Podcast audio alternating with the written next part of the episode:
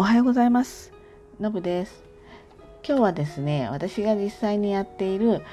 健康法ですかね。この維持するにはね3つあると思って考えているのでその健康についてお話ししたいと思います。3つっていうのはですねまず1つ病気をプロに見つけてもらう。2つ目体の傾向をまたこれもプロに見てもらう。3つ自分で整えていく。これねあの私はこのどれ一つかけてもダメなんじゃないかなっていうふうに思ってるんでお話ししたいと思います。まず1つ目病気をプロに見つけてもらう。これはですね簡単な話です。検診です。あのがん検診とかね健康診断ですよね。でこれ私10年ぐらいやってなかったんですよね。でこれには理由があってやっぱり時間があまりない。忙しか忙しいので時間がない。で検診の予定を入れてれば行くんだけれどもそれを行くために予定を入れなくちゃいけないわけですよ予約をしなくちゃいけないそうするとちょっと先々の予定がこう決まりにくかったりするとあと電話してねあのいついつ空いてますかってたった5分10分のことなんだけどここがなんとなくハードルが高くてやっていなかったと。で行き始め、えっと、この検診をやりやらずにあの時間が経過すると今度ね検診が怖くなるんですよね。なんかどっか病気かもしれなくて見つけられちゃったらどうしようとか例えば3ヶ月ぐらい先まで仕事がびっしり詰まっていてここで病気だって言われてしまったらどうすんのよこの仕事とかってそんな感じでね。それで、えっと、10年ぐらいずるずると受けない日々がありました。幸いにですねここの期間に、まあ、大きなことが起きてないのでまあうんこれは幸いだったことかなっていうふうに思うんですよね。でねこれなんで私がそれをまたするようになったかっていうことは、えー、お話ししたいと思います。これはですね3年前にちょうど3年前なんですけれども、えー、病気とちょっと違うんですけれども、まあ、でも、まあ、いわゆる、うん、死ぬ可能性のあるまあ、病気というか症状に陥ったわけなんですね。まあ、心臓です。であのどこかが詰まってるとか血液がドロドロしてるとかそういうことではなくってあの脳の指令があの、まあ、誤作動させるっていうかそういう状態まあ簡単に言えば不整脈なんですけれどもそれがこう死に至る可能性のある不整脈で非常に心臓の鼓動が細かく早く打つようにな打つ打ってしまってそれでその脳にこう血流がギュッていうポンプを押されなくて、えー、脳に血液が回りにくくなってストンと落ちるように倒れたんですよね。でも多分倒れた時に横になったからすぐまた血流戻ったんだと思うんですけどそれでだったらこういうことってなかったので、えー、その場ですぐにあのタクシー呼んで 自分で病院行ったんですね。そしたらそこの病院着いたら自分で歩いてってるんですよ。なんですけどもうすぐ ICU に送られまして1週間ぐらい入ってました。でこういう元気な状態で入ってるんですよ。だから自分ではもう未だにその時もそうだし未だに病気の感覚はないんですけれどもまあ医師からはここのなく倒れた時に、えー、そこから意識が戻らなくてなくなるケースっていうのは非常に多いだからよくぞこの状態で病院に入ってきてくれましたっていうふうにもうなんかお医者さんにそういうふうに言われたんですよね。でその時に一番まあ考えたのはあの娘ですよね。でまあ娘とはすごく仲が良くてまあ、娘も頼りにしてくれる私も多分将来的に頼りになりたいそれからあのこう旅行行ったりショッピングに行ったりするのすごく楽しくてそれがなんか楽しみであの毎年必ず何か計画してたりとかそういう関係性なのでやっぱりこの子を、まあ、一人にするわけじゃないんだけれども一人にしてしまうってもうなるべくそういうことは避けたいなって思ったわけなんですよね。まあ、子供がそのもう結婚してたりとかね、えー、そこに家庭があったりとかしたらまた同じ悲しさでも話は別なんですけれどもでその時にあの時に例えば何かの健康診断をやっていれば見つかったかもしれないっていうこういう思いはしたくないと思って検診するようになりました。ちなみに私のこの心臓についてはその倒れる23ヶ月前も循環器の検診はしてるんですけれどもその時にも見つからなかったんですよね。ですのでこれはちょっとまあある意味不可抗力みたいな感じで防げるものではなかったのでこれも、まあ、生きて 普通の生活も普通に生活できますからお酒も食べ物も何の制限もされてませんので運動もねなのでまあ普通の生活できるようになってよかったなっていうふうには思ってるんですよね。なので、まあ、健康診断等々についてはねさまざ、まなそれぞれの考え方があるので、えー、やってもやらなくてもいいかなとは思うんだけれども、まあ、自分の大事な人たちがいてえーと、やっておけばこの人たちにそういう思いをさせなくてとか路頭に迷わせなくて済んだのにっていう思いをしないための一つの選択肢ツールなのでね、えー、ちょっとやっておかなきゃいけないかなって思っててやれてないっていう人は今すぐこれ聞いたらあの検診の予約入れてください。これがまず一つですね。で次にですねあの体の傾向をプロに見てもらう。これちょっと分かりにくいと思うんですけれどもこのラジオの100回記念の、えー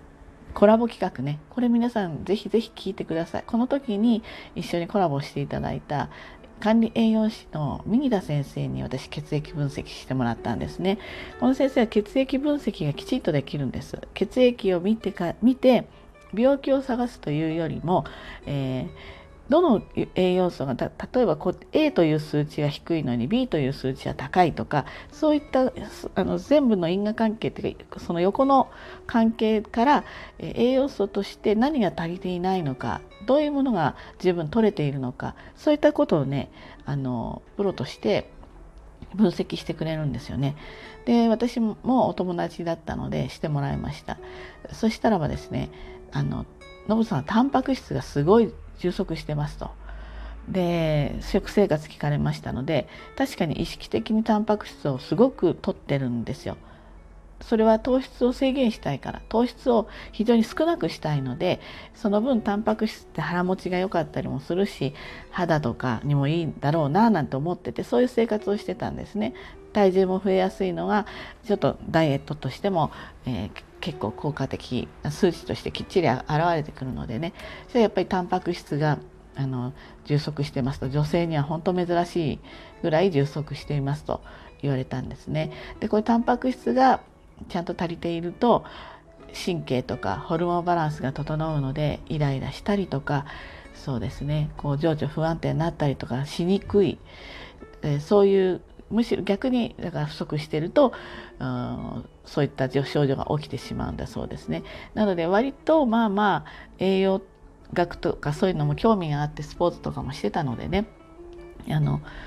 意識して取ってたつもりなんです。ところがですね骨粗しょう症の可能性があると将来的にこれすごく衝撃だったんですよね。私魚が好きなので肉よりも魚からタンパク質とかを取ってる方だったんです。でも結果えー、骨にしていくにはカルシウムにマグネシウムとかビタミン D がならな足りないと比率として合わないと骨になっていかないってことが分かったんですね。これ本当衝撃だったんです。であのマグネシウムっていうのをものすごく意識してたかっていうとあんまり意識してないというか知らない言葉としては知ってるけどあまり知らなかったんですね。でこれを今のカルシウムの摂取量に対してマグネシウムをしっかりとっていったら骨は必ず強くなるって言われたんですよ。なのでこれはにがりとかで取れるのでそれをするようになったんですね。なので私はですねこう今間もなく58歳になるんですけれども、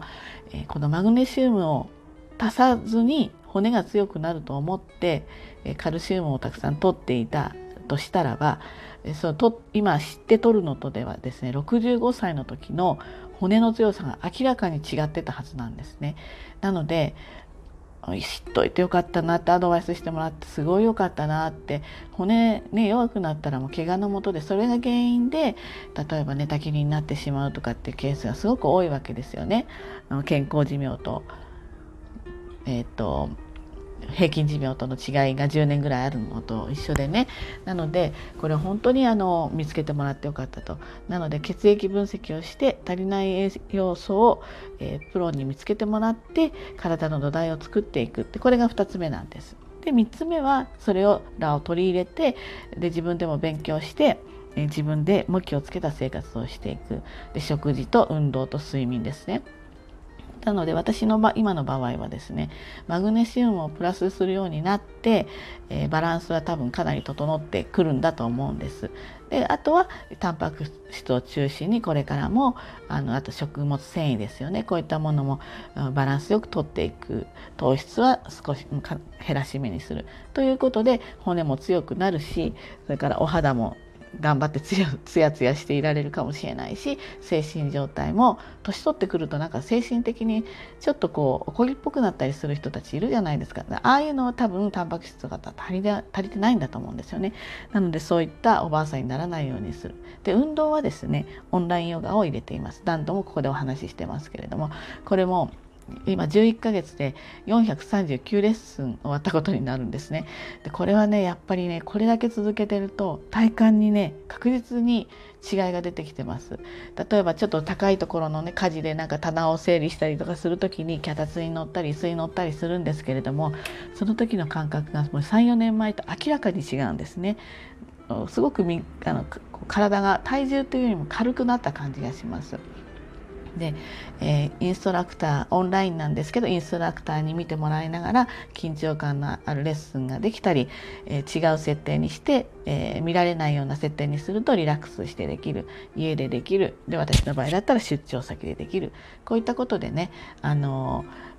こうやって続けてこれるようになってます。またお休み前にね寝る前に引用ヨガとかあるのでそれをねやると本当に睡眠の質が上がるんです。もう非常に睡眠悪かったのであの状態が悪かったので今は本当にぐっすりとあのしっかり眠れるようになったのでこれもヨガとか体を動かしていったねそういう、うん、効果かなというふうに思っています。ということでねあの病気を見つけてくれる医師を頼る体の土台を作るために栄養学から血液分析をしてみてもらうあとそれを見立てそういったことをベースに自分でより良い状態にしていくっていうことが健康の秘訣かなと思います。ということで、えー、今日も一日頑張ってまいりましょう。じゃあね、バイバイ。